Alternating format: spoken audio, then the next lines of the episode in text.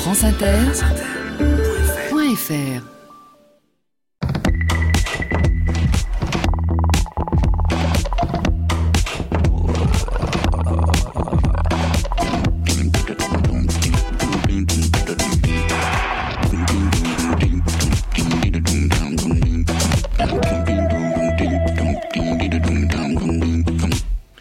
Bonjour à tous. Sur les épaules de Darwin, sur les épaules des géants. Se tenir sur les épaules des géants et voir plus loin, voir dans l'invisible, à travers l'espace et à travers le temps. Percevoir les battements du monde. Tenter de distinguer par-delà le silence et le bruit une musique d'avant les mots dont le langage nous aurait éloignés et à laquelle nous ne cessons de revenir, le chant du vivant.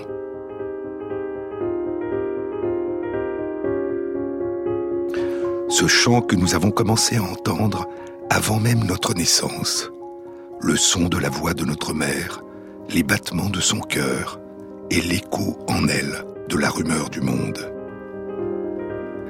Et longtemps, très longtemps avant la naissance de nos premiers ancêtres humains, il y avait déjà la musique de la nature, le chant du vent et de la pluie après l'orage, le chant des vagues qui se brisent sur le rivage, le chant des cigales, des grenouilles, des oiseaux.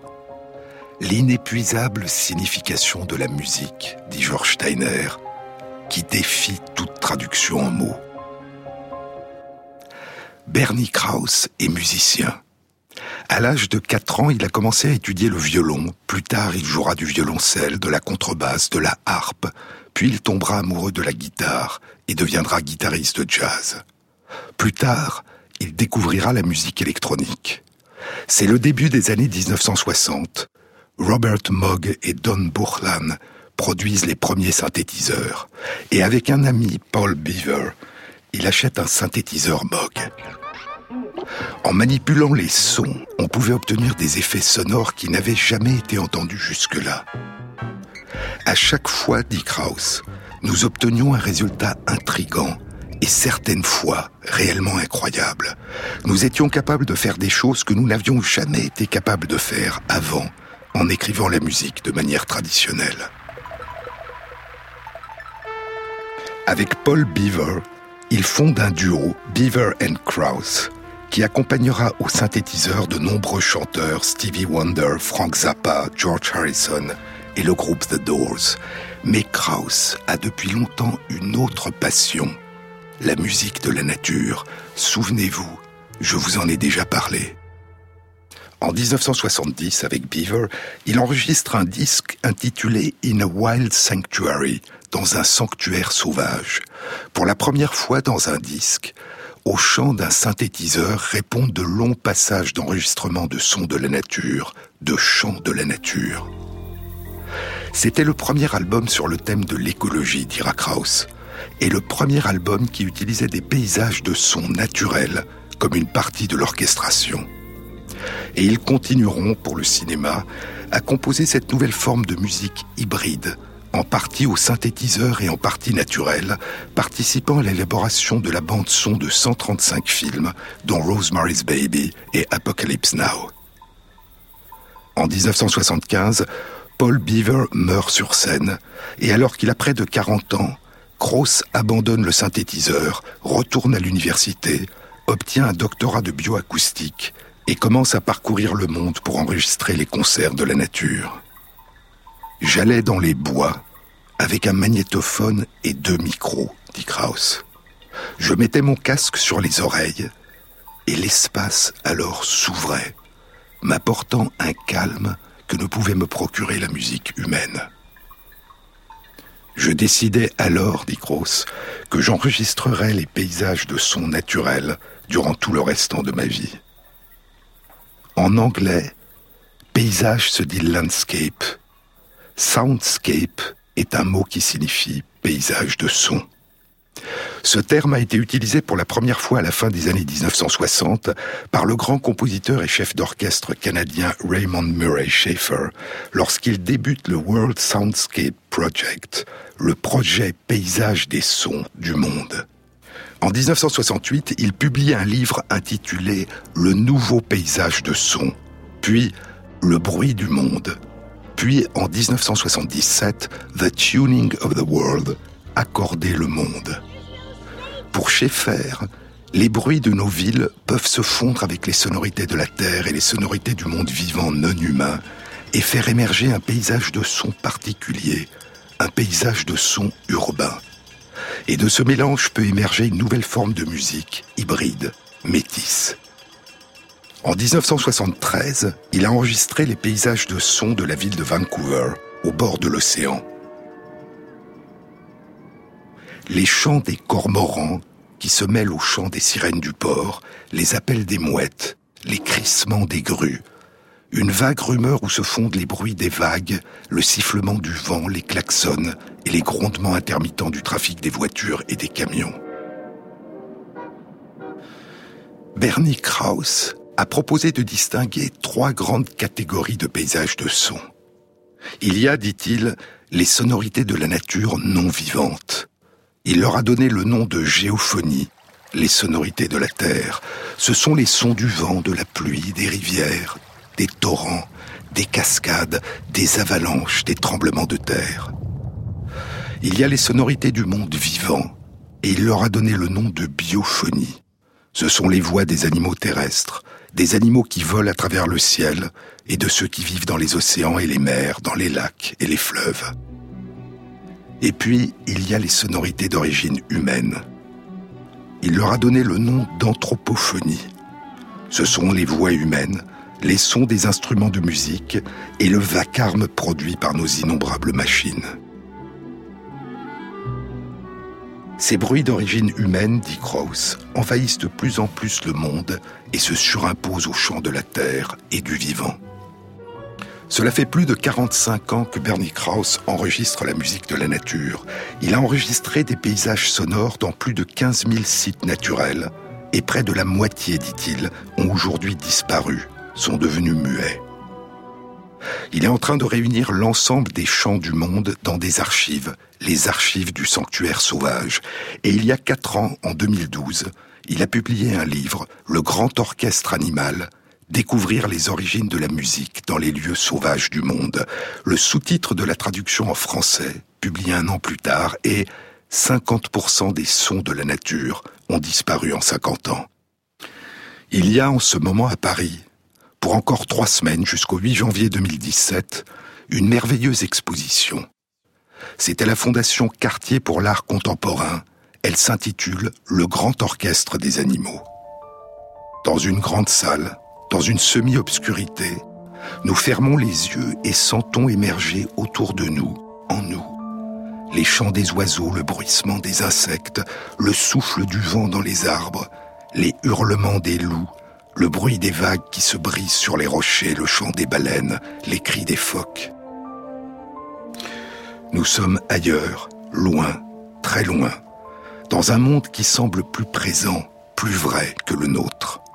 Un monde ancien, d'une merveilleuse beauté et d'une extraordinaire richesse, qui a précédé notre naissance et qui, aujourd'hui, est en train de s'effondrer autour de nous. Il y a un paysage de son dans les forêts d'Amazonie, dans une savane en Afrique, au sud-est du Canada, en Alaska, dans l'océan. Quand nous rouvrons les yeux, sur les grands murs bleutés dans la pénombre, reflétés dans le pan d'eau qui court au long des murs, il y a des traits, des points qui apparaissent et défilent puis disparaissent à mesure que s'élèvent et se succèdent les chants du monde. Ce sont des sonogrammes, qui permettent une visualisation et une analyse précise des différents sons que nous entendons. La fréquence des ondes sonores, la nature plus ou moins aiguë ou grave de chaque sonorité est indiquée au long d'un axe vertical, l'ordonnée. La durée des sons est indiquée au long d'un axe horizontal, l'abscisse. L'amplitude des sons, la nature plus ou moins puissante des sons en décibels, est indiquée par des couleurs différentes. Et défilant dans la lumière bleutée reflétée dans l'eau, à différentes hauteurs du sonogramme, indiquant différentes fréquences sonores, s'inscrit le nom de l'animal dont le chant va apparaître, disparaître, réapparaître et intégrer l'immense orchestre des animaux qui le côtoient. Il y a la ligne des insectes, des oiseaux, des mammifères, du vent, du bruit des vagues. Entendre la splendeur des symphonies de la nature et ressentir intuitivement, comme une évidence, ce que signifie le terme de diversité, de biodiversité. L'idée de cette exposition, dit Bernie Krauss, l'idée de cette exposition m'est venue pour la première fois pendant mon enfance dans le Midwest américain, en lisant cette phrase du Petit Prince de Saint-Exupéry. L'essentiel est invisible pour les yeux. C'est le moment où le Petit Prince et le renard se séparent. Adieu, dit le Petit Prince. Adieu, dit le renard. Voici mon secret. Il est très simple. On ne voit bien qu'avec le cœur. L'essentiel est invisible pour les yeux. L'essentiel est invisible pour les yeux, répéta le petit prince afin de se souvenir. C'est le temps que tu as perdu pour ta rose qui fait ta rose si importante. C'est le temps que j'ai perdu pour ma rose, fit le petit prince afin de se souvenir. Le visible, dit Pascal Quignard, le visible ne suffit pas pour comprendre ce qui est vu. Le visible ne s'interprète qu'en référant à l'invisible. L'essentiel est invisible pour les yeux, dit le renard. Quelques décennies après la lecture de la maxime du renard, dit Krauss, cette idée a ressurgi lorsque j'ai découvert Sounds Unseen, des sons non vus, de Raymond Murray Schaeffer, pour qui voir et entendre sont deux actions distinctes. Très bien, ai-je pensé. Mais comment peut-on, dans une culture aussi visuelle et tactile que la nôtre, apprendre à conserver précieusement quelque chose qu'on ne peut pas voir? En enregistrant la nature durant les 50 dernières années, J'en suis venu à penser que les paysages sonores, en particulier lorsqu'ils sont naturels, renferment des secrets qui pourraient nous aider à résoudre de nombreuses énigmes de la vie si seulement nous avions le moyen d'en déchiffrer le code. Dans cette exposition, poursuit Krauss, j'ai souhaité présenter des exemples sonores et visuels illustrant les perspectives que nous ouvre une plongée dans cet univers. Comme le révèlent ces enregistrements et leurs illustrations graphiques, les sonogrammes, les messages émanant de ces habitats expriment une vérité profonde. Et les sonogrammes permettent une visualisation et une analyse précise des différents sons que nous entendons. Il y a plus de 30 ans, un jour, dans une savane au Kenya, Bernie Krauss a réalisé que les chants des éléphants, des hyènes, des grenouilles, des insectes et des oiseaux s'articulent et se complètent dans un mélange de coopération et de compétition sans jamais se fondre les uns dans les autres. Comme les instruments d'un orchestre, se dit-il alors. Chaque animal chante dans sa bande son, dans ses fréquences particulières, et interrompt provisoirement son chant quand celui des autres devient trop sonore. Krauss réalise alors que si nous séparons les sons produits par un animal du fond sonore dans lequel ils sont émis, nous ne pouvons pas les comprendre. Nous perdons une part essentielle de leur signification. Nous les coupons de leur contexte, du tissu de leurs interrelations, de la trame des écosystèmes qu'ils construisent et qui les construit. Ils réalisent que chaque espèce animale crée et occupe une niche écologique sonore particulière dans ce paysage de sons qu'est tout écosystème. Chacun des êtres vivants qui écoutent les autres fait partie de ce vaste écosystème sonore et le modifie par les sons qu'il émet. Krauss propose alors la notion de niche écologique acoustique. Il y a, dit-il, une écologie des paysages de sons. Et la complexité de l'architecture d'un paysage sonore est un reflet de la richesse et de la complexité de l'écosystème. Krauss reconnaît à l'oreille l'altération d'un écosystème. Il détecte les dégradations provoquées par les activités humaines, même quand des précautions ont été prises pour ne pas perturber les animaux et que la vue ne détecte aucune altération importante. Les voix des animaux sont plus faibles, plus rares, plus chaotiques. Certaines voix manquent, celles de certains oiseaux, de certains insectes, des grenouilles. L'orchestre se défait. On entend alors ce qu'on n'avait pas vu, tout ce qui s'est perdu.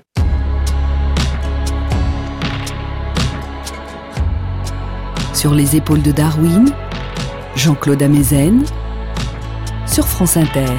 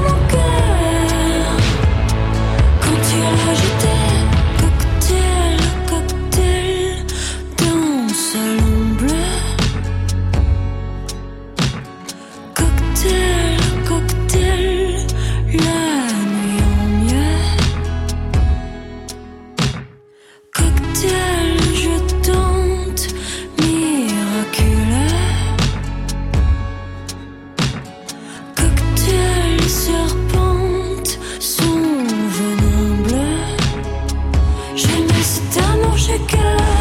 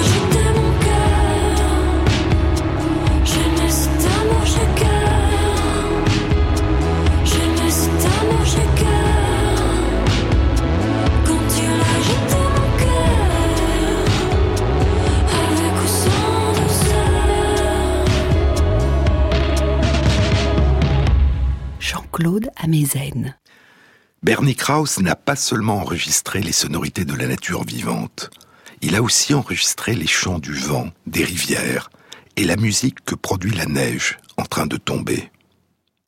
Vous ne pouvez pas enregistrer directement le son de la neige, dit-il. Mais si vous trouvez les bonnes conditions, quand la température approche de zéro degré et que l'air est empli d'humidité, que le ciel commence à se couvrir et qu'il n'y a pas de vent, vous pouvez vous préparer à capter le son de la neige en accrochant un petit micro à des buissons. Vous écoutez. Et quand la neige commencera à tomber sur les branches, cela créera une légère vibration sonore.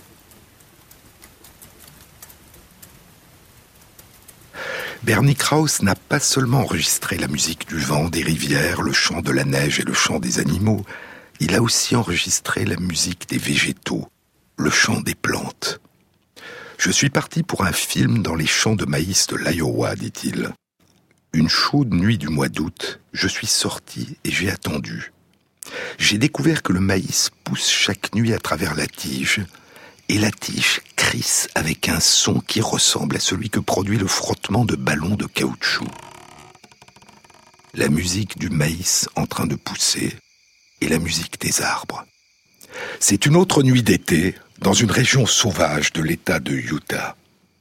Avec des collègues, il a placé des micros sur les branches des peupliers noirs et dans le silence de la nuit, ils espèrent enregistrer les vocalisations émises par les chauves-souris qui volent à la poursuite des insectes.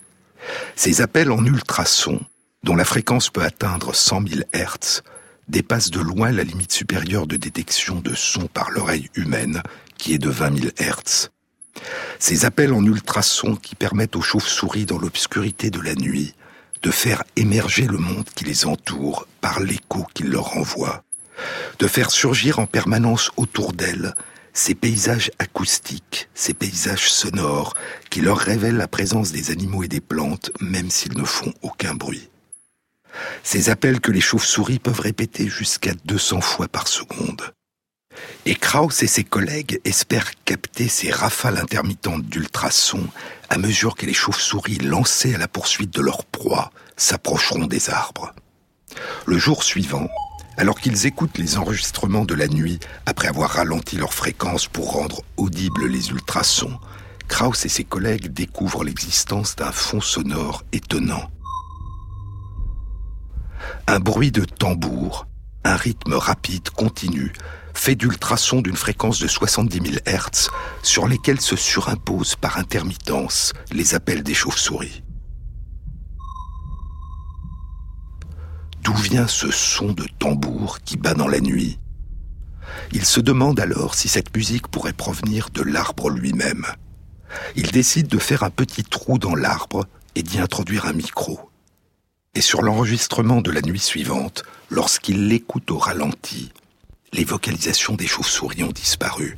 Seul subsiste le roulement de tambour en ultrasons, inaudible à l'oreille humaine. Il vient de l'arbre. C'est une musique de l'arbre. Des cellules de l'arbre, en raison de la sécheresse, sont en train d'exploser les unes après les autres. Et ce roulement de tambour est l'écho du rythme de la mort des cellules qui bat le temps à l'intérieur de l'arbre. Et comme le chant du maïs en train de pousser, ce chant fait partie de la musique des plantes, ce chant végétal qui nous est inaudible, que certains animaux sont probablement capables d'entendre et que les enregistrements de Bernie Krauss font soudain émerger pour nous. Mais Krauss fait plus que s'enfoncer dans la nature, choisir un lieu et un moment, écouter et enregistrer. Il a choisi le matériel d'enregistrement, la technologie d'enregistrement, celle-ci plutôt qu'une autre, à tel endroit et pas ailleurs. Puis, à partir des heures de matériaux bruts que j'enregistre sur le terrain, dit-il, je dois déterminer les segments à inclure dans la version finale et décider si la bande sonore doit ou non être comprimée dans sa durée.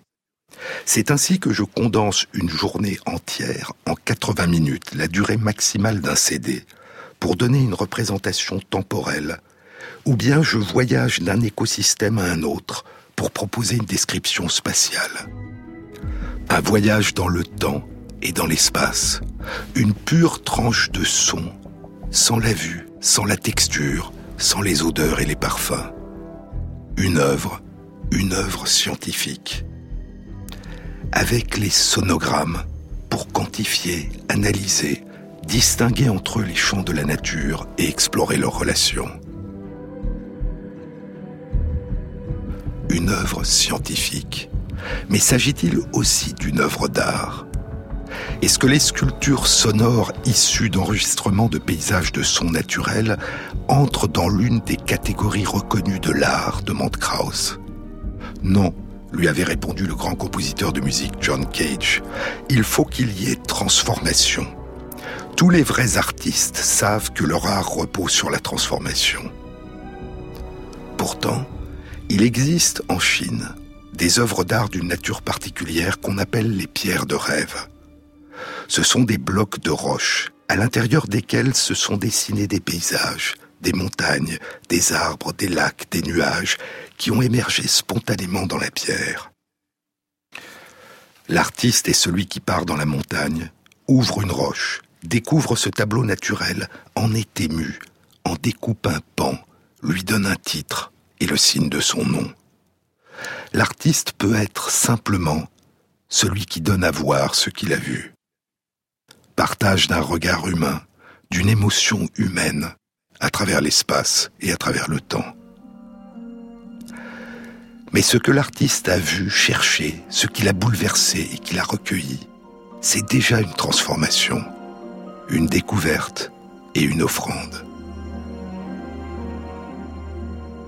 Partir, s'enfoncer dans une forêt, choisir un lieu, un moment, la nuit, les instants qui précèdent l'aube, le crépuscule, recueillir et donner à entendre la splendeur de la nature, c'est faire œuvre d'art. C'est faire émerger une autre relation à la nature, plus respectueuse, plus ouverte.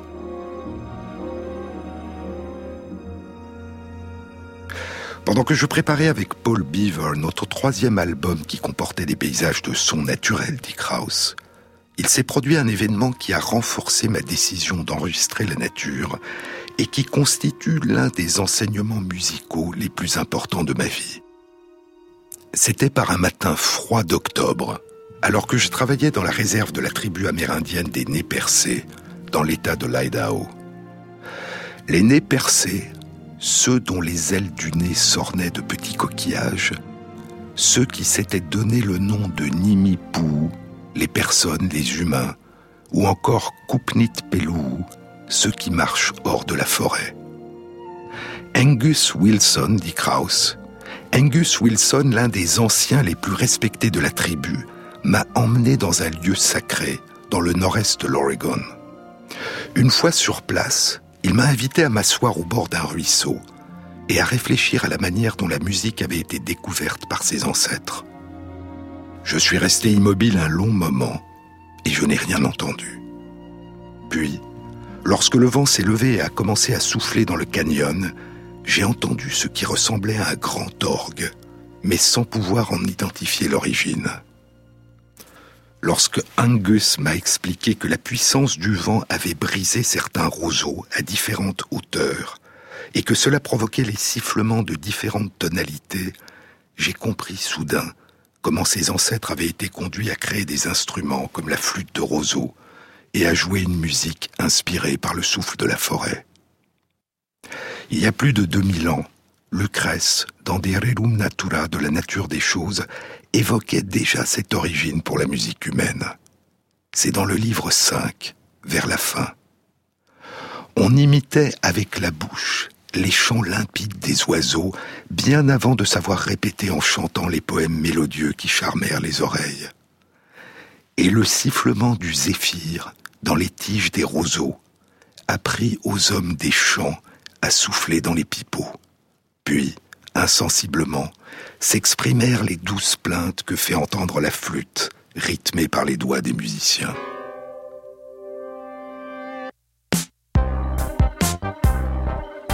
Sur les épaules de Darwin, sur France Inter.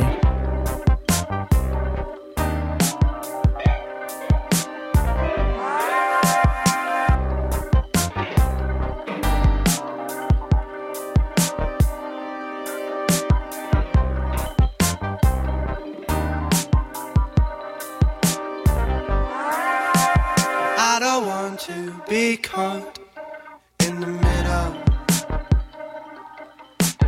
Taking all that I thought setting it off. A temporal moving forward, superficial. But always closing doors, but a rip off.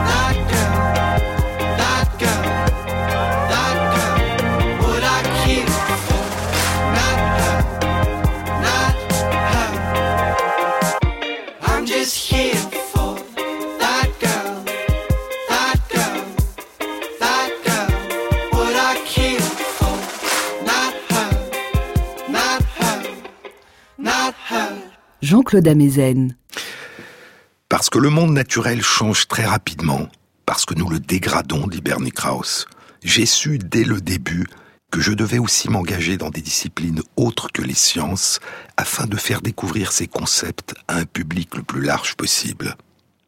Alors que j'explorais les significations des paysages sonores, j'ai dû commencer par inventer un langage descriptif, car ce domaine est tellement nouveau qu'il existe peu de mots dans le lexique anglais pour décrire les sons. Pour comprendre toute la beauté du chant d'un oiseau, nous devons apprendre à connaître les voix des insectes, des grenouilles et des mammifères qui vocalisent en même temps que lui. Nous devons démêler les relations complexes qui les relient. Et cette approche ne peut se faire en séparant et en fragmentant. Puis j'ai dû prendre en compte l'origine de chacun de ces sons. Et enfin, transformer ce qui était principalement du domaine de la recherche scientifique en un domaine artistique, afin de provoquer une réaction sensorielle et émotionnelle, et créer ainsi dans une quête de sens plus profond des impressions qui élargissent notre champ de perception, et qui nous donnent envie de partager, de protéger. Pour l'exposition Le Grand Orchestre des Animaux, dit Krauss, j'ai choisi des habitats sonores qui chacun raconte sa propre histoire. Ils constituent des textures sonores richement tissées qui révèlent chacune toute une variété de thèmes et de perspectives. Ce sont des proclamations de la vie qui implorent notre attention. Il y a le paysage de son du kilomètre 41. C'est un site de recherche en biologie au nord-est de la ville de Manaus au Brésil, sur le fleuve Amazon, entre sa source dans la cordillère des Andes et son embouchure dans l'océan Atlantique. Un paysage sonore de 12 minutes, tiré de 6 heures d'enregistrement entre minuit et l'aube. C'est en février 1990. D'abord, il y a les chants des insectes et des grenouilles. Soudain, une pluie torrentielle puis à mesure que la pluie s'atténue, émergent les chants d'autres grenouilles et d'autres insectes. À la troisième minute de l'enregistrement, dit Krauss, un singe hurleur vocalise. Puis, deux minutes plus tard, à la cinquième minute de l'enregistrement, résonne le grondement menaçant d'un jaguar. Dans les forêts tropicales humides, poursuit Krauss, il faut être particulièrement attentif aux signaux captés par chacun de nos sens, la vue, l'odorat, le toucher et l'ouïe. Il faut tous les utiliser. Fort heureusement pour moi, la plupart des félins répandent leur odeur sur les arbres et les buissons pour marquer leur territoire. L'odeur que laisse le jaguar est sans équivoque, même dans la forêt tropicale emplie de senteurs stimulantes. Le jaguar compte parmi les animaux les plus puissants du règne animal, et tenter d'enregistrer les jaguars sur leur propre territoire n'est généralement pas recommandé. J'en ai fait l'expérience une nuit.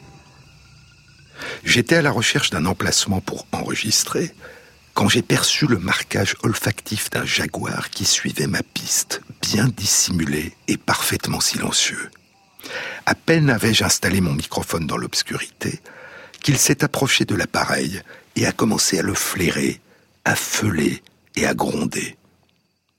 J'ai la chance d'être là aujourd'hui pour raconter cette rencontre. L'animal n'est resté que quelques minutes devant le microphone sans cesser de vocaliser. Dans l'obscurité, je ne l'ai jamais aperçu. Je n'ai pas cherché à braquer ma lampe torche dans sa direction de peur qu'effrayé, il n'attaque. Finalement, il est reparti tranquillement dans une autre direction, me laissant plutôt terrifié, mais soulagé de le voir disparaître. Mais revenons à l'enregistrement. On entend un toucan à bec rouge, le chant des cigales, puis, dit Kraus, deux oiseaux très chantants, le troglodyte Ararda et l'ibijo gris, accompagnés de perroquets qui concluent l'enregistrement au lever du jour.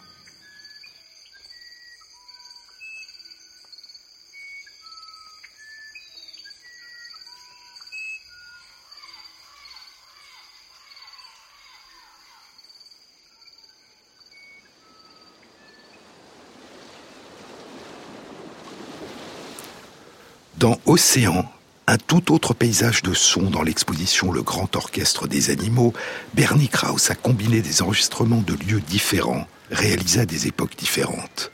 Parce que la densité moyenne des animaux marins est faible, parce que les sons voyagent plus loin, mais qu'ils sont moins denses que sur Terre. Dans l'immensité des océans qui recouvrent 70% de la surface de notre planète, les animaux se concentrent à certains endroits comme les récifs de corail de plus en plus menacés.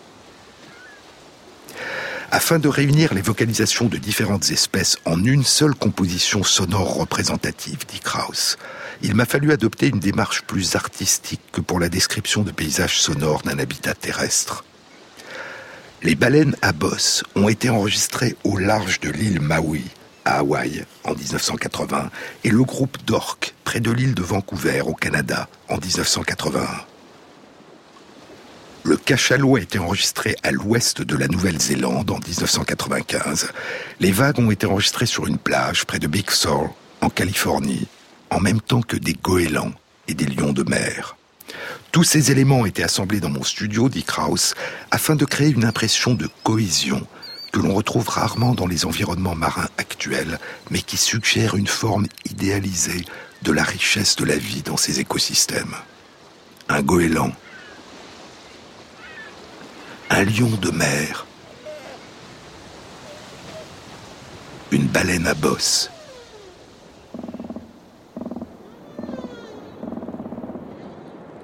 Un orque. Un autre paysage de son, le parc d'Algonquin dans l'Ontario, au sud-est du Canada, c'est en 2007, à la fin du mois de mars, à l'aube. Un concert printanier de chants d'oiseaux une corneille d'Amérique. Un échange vocal entre deux meutes de loups qui se rapprochent. L'une des meutes est devant Kraus, l'autre derrière lui.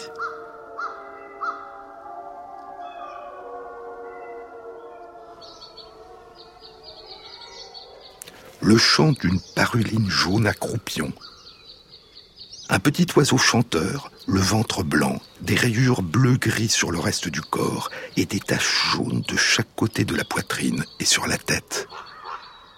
Un son de grand corbeau qui ressemble au son d'une cloche.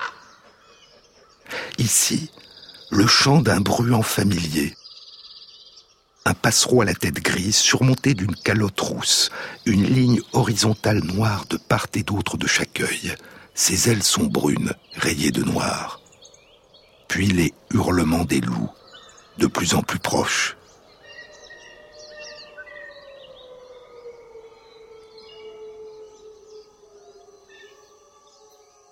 Loin de là, dans la forêt tropicale de Dzanga-Sanga, au sud de la République centrafricaine, un pays ravagé par des guerres civiles et des massacres. Le paysage sonore a été réalisé en 1994 le chant des insectes, le chant d'un mammifère, le daman des arbres. On entend un cori de l'Est. Des éléphants. Aujourd'hui, la plupart des éléphants de cette région ont été tués pour leur défense d'ivoire. Un perroquet jaco. Un grand ibis gris-brun avec des ailes d'une couleur violette et verte brillante, irisée. Un grand bec noir avec une bande rouge. Ce paysage sonore d'une grande richesse, enregistré il y a un peu plus de 20 ans, s'est aujourd'hui terriblement appauvri. Au cours des deux dernières décennies, dit Krauss, l'extraction minière, l'exploitation de la forêt et le braconnage ont eu un impact négatif sur la vie sauvage. Et ils ont porté atteinte aux populations locales, comme les pygmées Babenzele ou Baka, qui vivent sur ces terres en harmonie avec leur environnement depuis des millénaires.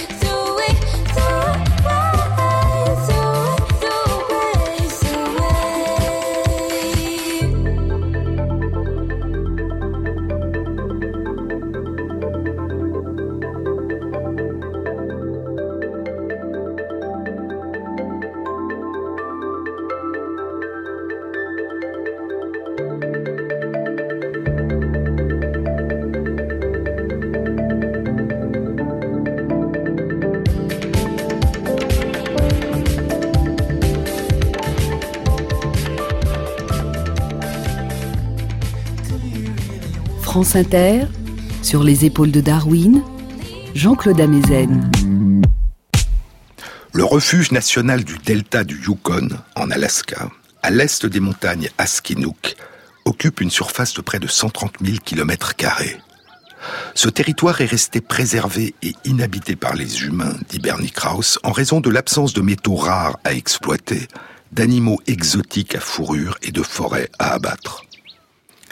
Chaque printemps a lieu l'un des plus importants rassemblements d'oiseaux migrateurs venus du monde entier, y compris de Nouvelle-Zélande et d'Afrique, des millions d'oiseaux d'une impressionnante variété, dont beaucoup ont parcouru près de 16 000 kilomètres pour y nicher et s'y reproduire. Des dizaines d'espèces nichent et élèvent leurs petits dans les touffes d'herbe de la toundra. Et il faut faire très attention à l'endroit où l'on marche, poursuit Krauss, sans quoi on dérange les nids et les oiseaux adultes finissent par les abandonner. Comme le refuge est situé à proximité du cercle arctique, à cette période de l'année, le ciel reste clair jour et nuit. L'enregistrement date de 1993. Il a été réalisé au mois de juin, durant la matinée. On y entend une paruline à calotte noire, une buse pâtue, un loup rouge, un plongeon huard, un renard polaire, et le son du vent qui vient de la côte de la mer de Bering, et parfois les fureurs des tempêtes. Loin de là, dans le parc national Gona-Rezu, Gona-Rezu en langue bantoue signifie défense d'éléphants, au Mungwezi Ranch, dans le sud du Zimbabwe, un paysage de sons enregistré dans la savane il y a 20 ans, en septembre 1996. L'enregistrement n'a pas été comprimé, il nous restitue les sons en temps réel. C'est l'aube, des babouins s'éveillent. Un groupe de babouins en train d'aboyer aux premières lueurs de l'aube, dit Krauss, constitue le moment fort de cette séquence. Les babouins ont pour habitude d'aboyer face à des parois de granit afin que le son résonne et étende ainsi la portée de leur voix.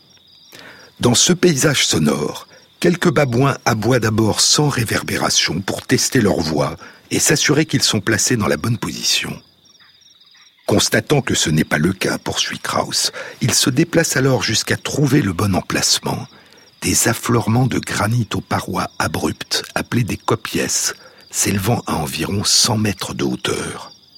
Et une fois installés dans la position optimale, les babouins aboient avec fracas, créant de longs effets de réverbération et pouvant être entendus à un kilomètre à la ronde. Dans ce paysage de sons, on entend un francolin du Natal et les insectes. Un petit duc africain est toujours le chant des insectes. Et les aboiements des babouins. Le dernier paysage de son qu'on peut découvrir dans l'exposition Le Grand Orchestre des Animaux a été enregistré par Bernie Krauss à Crescent Meadow, dans les parcs nationaux de Sequoia et de Kings Canyon, dans les montagnes de la Sierra Nevada à l'est de la Californie. Là, dit Krauss, là sont certains des arbres les plus hauts et les plus extraordinaires au monde. Le plus grand séquoia du parc mesure 83 mètres de haut et son tronc fait plus de 11 mètres de diamètre. En 2001 et 2002, dit Krauss, Stuart Gage, professeur émérite à l'Université d'État du Michigan, et moi-même avons mis en place quatre équipes d'enregistrement et capté pendant un an, à chaque saison, quatre fois par jour, les paysages sonores de quatre sites différents. Ce travail faisait partie d'une étude commandée et subventionnée par le National Park Service, destinée à montrer pour la première fois que la biophonie pouvait être utilisée comme indicateur de la santé des habitats naturels. Enregistrée au printemps à Crescent Meadow, cette séquence en temps réel présente un chœur d'oiseaux à l'aube.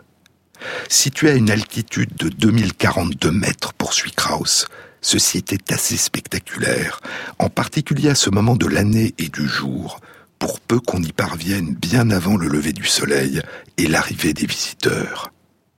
C'est ici que nous avons enregistré le tambourinage rapide et résonnant de plusieurs grands pics en train de marteler des souches de différentes tailles et de produire des tonalités semblables à celles que produirait un musicien en frappant les différentes lamelles de bois d'un xylophone.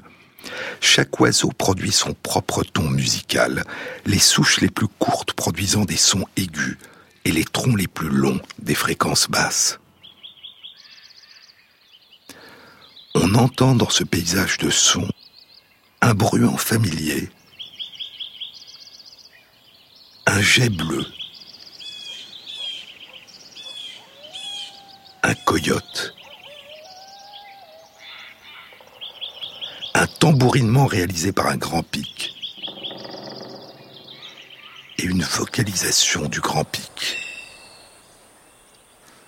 La splendeur de ces symphonies du monde vivant, des symphonies sans compositeur, des orchestres sans chef d'orchestre. Un processus émergent, une splendeur qui s'auto-organise à partir d'une extraordinaire diversité. Partout, sur les sols, dans les profondeurs des mers, dans le ciel. Ce qui emplit nos oreilles, ce qui monte en nous lorsque nous cessons de regarder. Lorsque nous regardons et que nous écoutons, nous n'entendons pas la même chose que lorsque nous fermons les yeux. La musique de la nature émerge alors avec une étrange et surprenante plénitude.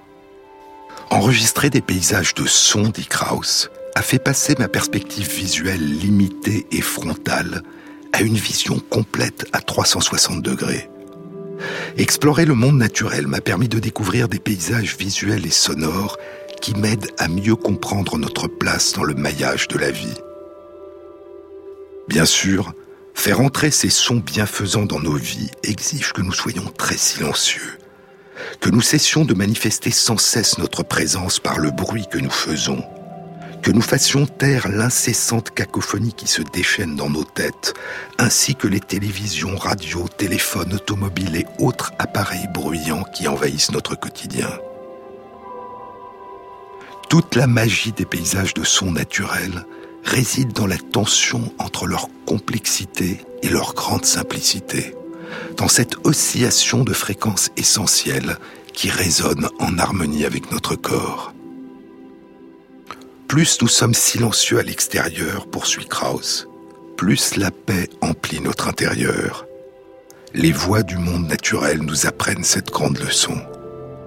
Lorsque nous aurons appris à nous reconnecter aux voix de la vie, dit Krauss, lorsque nous aurons appris à rester silencieux pour que la biophonie puisse remplir les vides que nous aurons créés, alors un grand apaisement pourra commencer à se faire sentir. Alors nous pourrons nous émerveiller, non seulement devant la nature, mais devant chaque être humain. Alors nous pourrons protéger, et enfin apprendre ce que nous n'avons toujours pas appris, disait Martin Luther King il y a un demi-siècle, l'art simple de vivre ensemble comme des frères. Une annonce. La prochaine rencontre transdisciplinaire du Centre d'études du vivant dans la série Les battements du temps aura lieu à Paris le mardi 10 janvier. Cette rencontre aura pour thème Rosetta, Mars, la Terre et l'émergence de la vie. Elle sera animée par Jean-Pierre Bibring, astrophysicien, l'un des piliers de la mission Philae Rosetta sur la comète Chury et des missions Mars Express et ExoMars de l'Agence spatiale européenne. Vous trouverez tous les renseignements concernant ces événements sur la page de l'émission sur le site franceinter.fr.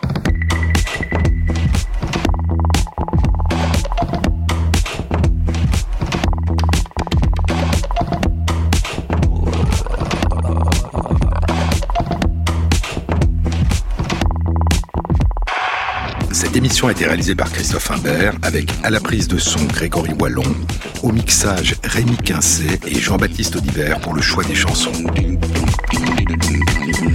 Et merci à Christophe Magère qui intègre sur la page de l'émission, sur le site franceinter.fr, les références aux articles scientifiques et aux livres dont je vous ai parlé. Bon week-end à tous, à samedi prochain.